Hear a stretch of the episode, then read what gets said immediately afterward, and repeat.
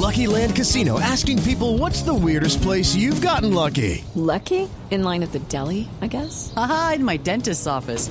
More than once, actually. Do I have to say? Yes, you do. In the car before my kids' PTA meeting. Really? Yes. Excuse me, what's the weirdest place you've gotten lucky? I never win and tell. Well, there you have it. You can get lucky anywhere playing at LuckyLandSlots.com. Play for free right now. Are you feeling lucky? No purchase necessary. Void where prohibited by law. 18 plus. Terms and conditions apply. See website for details. Bogotá lleva 100 años atrasada sin hacer metro. Ya empezó la primera línea del metro, la vamos a sacar adelante, la vamos a construir. Esa construcción de la primera línea del metro ya empezó. Es que ya compramos el preguntar. 60% de los predios. Nos toca, pues ustedes se imaginarán lo que es esta mega obra, ¿no? Nos toca trasladar los tubos del acueducto para que pueda ir el viaducto. Nos toca, nos toca trasladar torres de energía para que pueda ir el, el viaducto del metro. Alcaldesa, pero ¿va a ser simultáneo? ¿Va a ser simultáneo o hay que esperar a que termine la construcción de No, la no, no. primera línea va a ser para que arranque la segunda? No, va a ser simultáneo, va a ser simultáneo. Entonces, las obras de la primera línea del metro ya empezaron. En agosto, de hecho, de hecho, les voy a decir una cosa buena y una, y una cosa difícil. Una cosa buena es que Bogotá va a estar en obra 10 años. 10 años, porque está la primera línea del metro, la segunda línea del metro, el corredor verde séptima, la ampliación de la LO Sur, la ampliación de la autopista norte, la ampliación de la carrera séptima. Pero todos sabemos lo que es mandar a arreglar el baño en la casa, ¿no? o sea, no, uno después lo disfruta, muy bonito, pero mientras lo hace, el polvero lo desespera. Pero va a generar empleo, es que todas esas obras son empleo, empleo, oportunidades, trabajo para miles y miles y miles de personas, que es lo que se necesita. Y además mejor movilidad, movilidad limpia, movilidad eléctrica.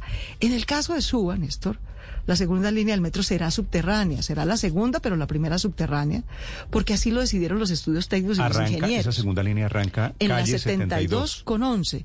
Arranca justamente para que interconecte el corredor verde séptima, que tiene estación subterránea en la 72 con séptima, y la primera línea del metro que va en la 72 con Caracas. Entonces, en la 72 con 11, justo al frente de la Universidad Pedagógica, arranca, beneficia a Chapinero, a Barrios Unidos, a Engativá y a Suba. Son dos millones y medio de personas. Eso es el equivalente a una Medellín, para que tengamos sentido de las proporciones.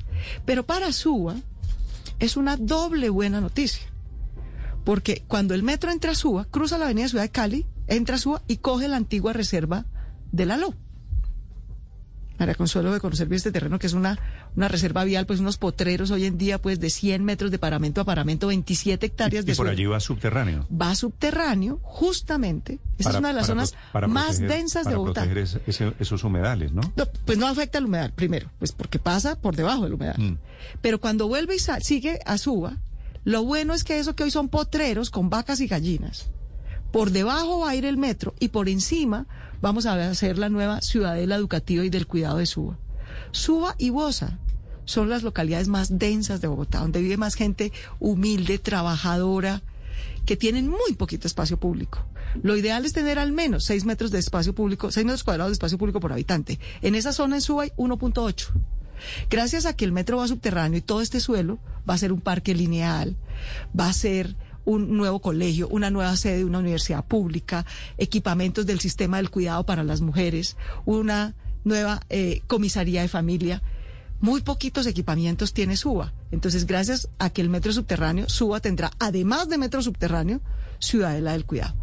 Ha sido un esfuerzo grande para sacar esto adelante. Es un compromiso muy generoso del gobierno nacional con Bogotá, que en medio de tantas dificultades diga, entendemos que la ciudad los necesita, vamos adelante con esa obra, que genera empleo y genera mucho bienestar.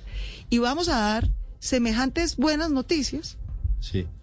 y a la salida, unos pocos muchachos muy radicalizados cogen a piedra el carro de la señora ministra de Transporte y del gobernador de Cundinamarca que iban saliendo del evento, pues de acompañarnos al anuncio. Pero también, eso está mal, por supuesto, muy mal.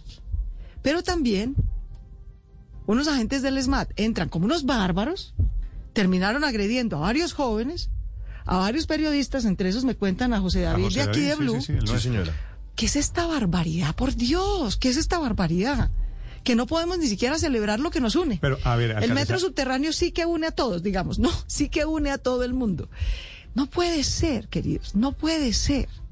Ese- que además ese- de que tenemos crisis social, además de que tenemos crisis económica, además de que tenemos crisis de salud pública por la pandemia, ahora vamos a terminar en que la radicalización y polarización de algunos es tal que la campaña política, pues, de la que nos espera un año, ¿no? va a terminar siendo peor que la pandemia? No, por favor. Esto no puede ser así. Pero vamos por partes, alcaldesa. A ver, porque yo creo que aquí hay muchos mensajes. Entre otras cosas, usted con, con indirectazo dice, el metro subterráneo nos une a todos. Ese sí que nos une a todos, ¿no? Esto es, esto tiene destinatario. Pues muchos ciudadanos que con razón, incluyéndome, creemos que es mejor el metro subterráneo que el elevado porque le genera varias ventajas de suelo para la ciudad. Pero la buena noticia es que vamos a tener no una, sino dos líneas de metro. Y nosotros, por ejemplo, Bogotá, que lleva 100 años de atraso en hacer metro, a diferencia de todas las demás ciudades de América Latina. Todas las demás ya tienen metro, excepto Bogotá por cuenta de esta peleadera. Entonces, la buena noticia es que cada administración, cada gobierno en los próximos 20 años va a tener que financiar y dejar contratada una línea de metro. La primera la empezó Enrique, son 24 kilómetros de metro. Peñalosa. Empieza Enrique Peñalosa, que es en, en Bosa y Kennedy. Bosa y Kennedy, para que tengamos claro, Bosa y Kennedy es como una Cali. Bueno, llega hasta la 72 con Caracas. Ahora la segunda, que va a ser subterránea, beneficia sobre todo a Engativá y Suba. Engativá y Suba, para que tengamos sentido las proporciones, es como una Medellín. ¿ya? Y nosotros vamos a dejar listos los estudios de prefactibilidad para la tercera línea del metro, que la tendrá que contratar el siguiente que venga, el siguiente alcalde o alcaldesa y el siguiente presidente o presidenta. Y esa línea va a empezar en Suacha. Va a beneficiar a Suacha, Bosa, Ciudad Bolívar, va a coger por toda la NQS y llegar hasta la 92 con Caracas. Y fíjate que yo misma me hago, yo que hice, digamos, discutí tanto, entre otras cosas, si la primera línea del metro debía ser subterránea, debía ser elevada, yo la prefería subterránea. Pero hoy, María Consuelo y todos, con toda la información que tengo, digo, el gran pecado de la primera línea del metro no es que sea elevada, qué carajo, si eso dieron los estudios técnicos, pues mejor tenerla que no tenerla. El gran pecado de la primera línea del metro fue no empezar en Suacha. ¿Cómo es que tenemos a una ciudad de trabajadores humildes de un millón de personas? Mm. Al lado está Bosa, que es la localidad más densa junto con Suba. Porque el casi gobernador no 800 dejaba, tal vez. El por peleas, de la época una pelea política. por recuerdo. peleas políticas. Eso es absurdo. Pero bueno, conclusión. En esta administración, si todo sale bien, Pero si seguimos hizo- trabajando, Usted hizo parte en su momento de la, de la pelea política. la hice, de acuerdo, por eso digo, me acuerdo, Demandó digamos, yo, mismo, yo, misma digo, en vez de enfocarme en la Está- pelea de si debía ser elevado o subterráneo, hoy con la información que tengo digo, ma- mal paso. Lo que hemos debido decir es, oiga, señor gobernador y alcalde, pónganse de acuerdo y empiecen esa primera línea en Suacha, no dejen a Suacha por fuera. Me da culpa, todos vamos aprendiendo. Pero ¿a qué voy?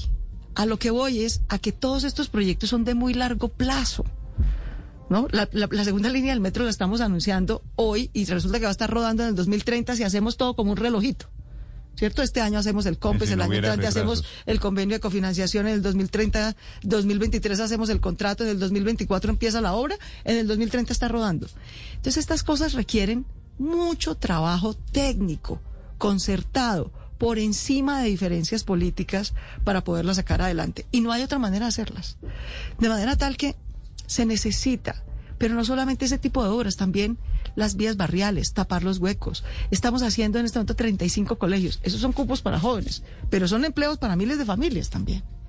Entonces, mi llamado es simplemente ese. Néstor, no puede ser que además de crisis social, además de crisis económica, además de crisis por pandemia, la campaña política va a terminar siendo peor que la pandemia, pues. Yo sí quiero hacer un llamado. Yo llevo un mes diciendo, un mes en estos mismos micrófonos contigo. Dije hace un mes, señores uribistas y petristas, por favor, yo les hago un llamado a que ni los unos apelen a la rebelión, ni los otros apelen a la represión. Ustedes están radicalizando a la sociedad y eso termina en actos de violencia. Lo dije hace un mes. Mm. Hace un mes, Néstor, en Bogotá había habido un joven fallecido en medio de las protestas. Daniel Alejandro. Hoy hay cuatro. En una semana hubo tres. Tres. Uno causado por los propios manifestantes. Cristian, que iba en su moto, El degollado, que El eso es uno de los episodios terribles. y entonces, y otro, presuntamente, otros dos, Jaime Fandiño en, en Usme y Camilo En Suba. en Suba, presuntamente por abusos del ESMAD. Entonces yo digo, si en una semana tres jóvenes de Bogotá muertos en medio de protestas por abusos de los unos y desmanes violentos de los otros, no nos hacen reflexionar y parar, entonces, ¿qué queridos? Yo no puedo permitir que la radicalización del uribismo y el petrismo siga poniendo a los jóvenes de Bogotá de carne de cañón. Pero, pero ¿qué tiene que ver aquí eh, uno y otro? Porque usted habla de represión por un lado y de rebelión por el otro. Así es. Como si la rebelión tuviera un dueño, que estamos hablando para decirlo con sus nombres, Gustavo Petro, y, y si la represión de la policía tuviera otro dueño, que es Álvaro Uribe. ¿Por qué, por qué lo simplifica? Se lo digo con, con respeto, alcaldesa. Pues porque a mí mucha gente me dice, pero ¿quién está detrás? No, la, esta, no, esto no es nadie detrás. Esto es de frente. Es que publican tweets todos los días, mensajes todos los días. El señor Uribe sale a decir que los jóvenes son los terroristas, que lo que hay es que militarizar las ciudades, que aquí no hay ningún problema social, que lo que hay es terrorismo. Eso es un llamado a la represión, a desconocer los reales dolores legítimos de la gente que está en pobreza, que tiene hambre.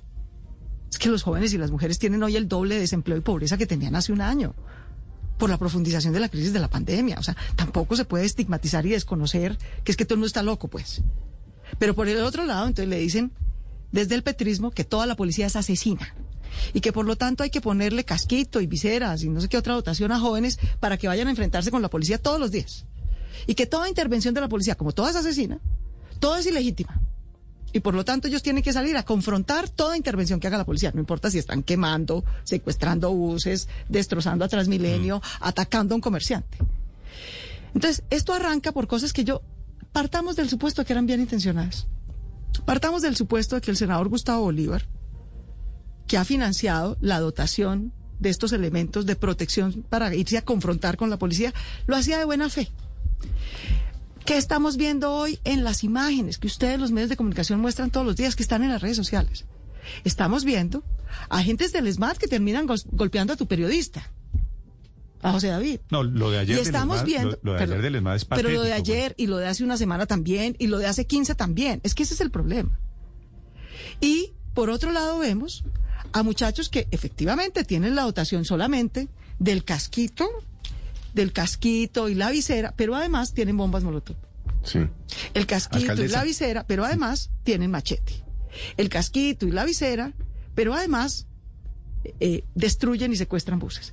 Entonces, mi llamada es a este, y esto no es nuevo, Néstor, es que pensemos por un minuto la historia de Colombia. ¿Por qué duramos 60 años en un conflicto armado? Porque unos políticos liberales y conservadores, haciendo política y campaña, radicalizaban a la gente y se estigmatizaban el uno al otro de tal manera que eso terminaba promoviendo actos violentos. No repitamos esa mala historia. Estamos pasando por un momento muy difícil. Necesitamos generar empleo, oportunidades, salir de la pobreza. Si los comerciantes no pueden abrir sus tiendas, si las fábricas no pueden operar, si no pueden generar más empleos, no vamos a salir de la pobreza. Y eso va a seguir generando más tensiones y más dolores. Entonces yo simplemente le hago un llamado tanto a los unos como a los otros. A que hagan su campaña pero nos dejen vivir. Sí, hagan pero- su campaña pero nos dejen trabajar. Hagan su campaña pero nos dejen generar educación y oportunidades para los chicos y no me los cojan de carne de cañón. Sí, alcaldesa, pero oyéndola a usted hablar otra vez sobre Petro y Bolívar, eso quiere decir, y ratificándose como se está ratificando, que usted no va a rectificar como se lo ha pedido Petro y la Colombia humana. No es que los que tienen que rectificar son los políticos en campaña, Felipe. Los que tienen que rectificar son los que salen a radicalizar, polarizar, incendiar, estigmatizar a su contrincante. Yo sí les ruego, por favor, que rectifiquen. Si después de cuatro fallecidos en Bogotá no rectifican, entonces ¿cuándo van a rectificar? Y cada quien es muy bueno para pedirle al otro que cambie. Yo estoy de acuerdo con la Colombia humana y el petrismo que le exige al uribismo que no tilde a todos los jóvenes de terroristas que no clame por represión cuando lo que hay es un problema social, que necesita una respuesta social. Yo estoy de acuerdo en eso, pero también los invito a que se miren la viga en el ojo propio. La viga en el ojo propio. Es que cuando ellos señalan a toda la policía de asesina y le dicen a los jóvenes que lo que tienen que hacer es dotarse para irse a confrontar con la policía asesina todos los días, pues hay unos que se radicalizan y terminan haciéndolo. Y no solamente van con casquito, van con casquito y bomba molotov. Van con casquito y machete. ¿Eso en qué termina? En muertos, en heridos. ¿Y era esa intención? No, seguramente esa no era la intención. Pero uno no puede ser ciego, sordo y mudo ante los hechos. Seguramente la intención de la policía cuando salió ayer era evitar que destruyeran a punta de pedreas unos carros y unas casas. Ah, pero terminó agrediendo a varios muchachos y hiriendo a varios periodistas. Entonces uno no puede ser ciego y sordo. Inmediatamente pero- lo retiramos, lo sancionamos y van a ir a un proceso disciplinario porque esa no es la manera de actuar. Pero Sí, también, también le hago un llamado al petrismo, porque es que ha sido una sucesión de hechos. Esto lleva dos meses, ¿no? Entonces es. resulta que hace más de un mes empezaron con la dotación de los casquitos, aparentemente, digamos, algo inocente. Inofensiva, sí. Inofensiva. Luego una otra concejal de esa misma organización política un día salió a decir que el ESMAD había asesinado a un señor. El señor está vivo. Otro día salió a decir que las ambulancias de Bogotá no cargaban heridos, sino armas. Solo en una noche nos vandalizaron tres ambulancias por cuenta de esa mentira. Luego, la semana pasada en Usme, otro dirigente local de esa misma organización política sale y dice en un audio que ustedes mismos pasaron aquí. No, oiga, esto en Usme está muy tranquilo. ¿Cómo así que no nos hemos dado pues en la jeta con la policía? No, ¿qué tal esto? Aquí no está pasando nada bueno. Bueno, algo bueno fue que citaron una, desde las 5 de la mañana, una confrontación con la policía. ¿En qué terminó? En la muerte de Jaime Fandiño. Y esta semana, en los seis buses que retuvieron esos chicos muy radicalizados. Allá estaban con su bandera, su casquito, pero además secuestraron seis buses, secuestraron seis buses. La policía recuperó los buses en media hora. Pero todo eso, ¿qué nos está diciendo?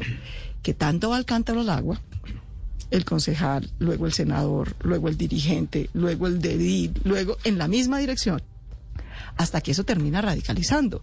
Lo mismo del otro lado. Tanto va al cántaro al agua, los jóvenes son unos terroristas, aquí no hay ningún problema social, esto lo que es es terrorismo, guerrillero, no sé qué vaina. Tanto va al cántaro al agua que eso termina en represión. Entonces, y nos falta un año, queridos. It is Ryan here, and I have a question for you. What do you do when you win?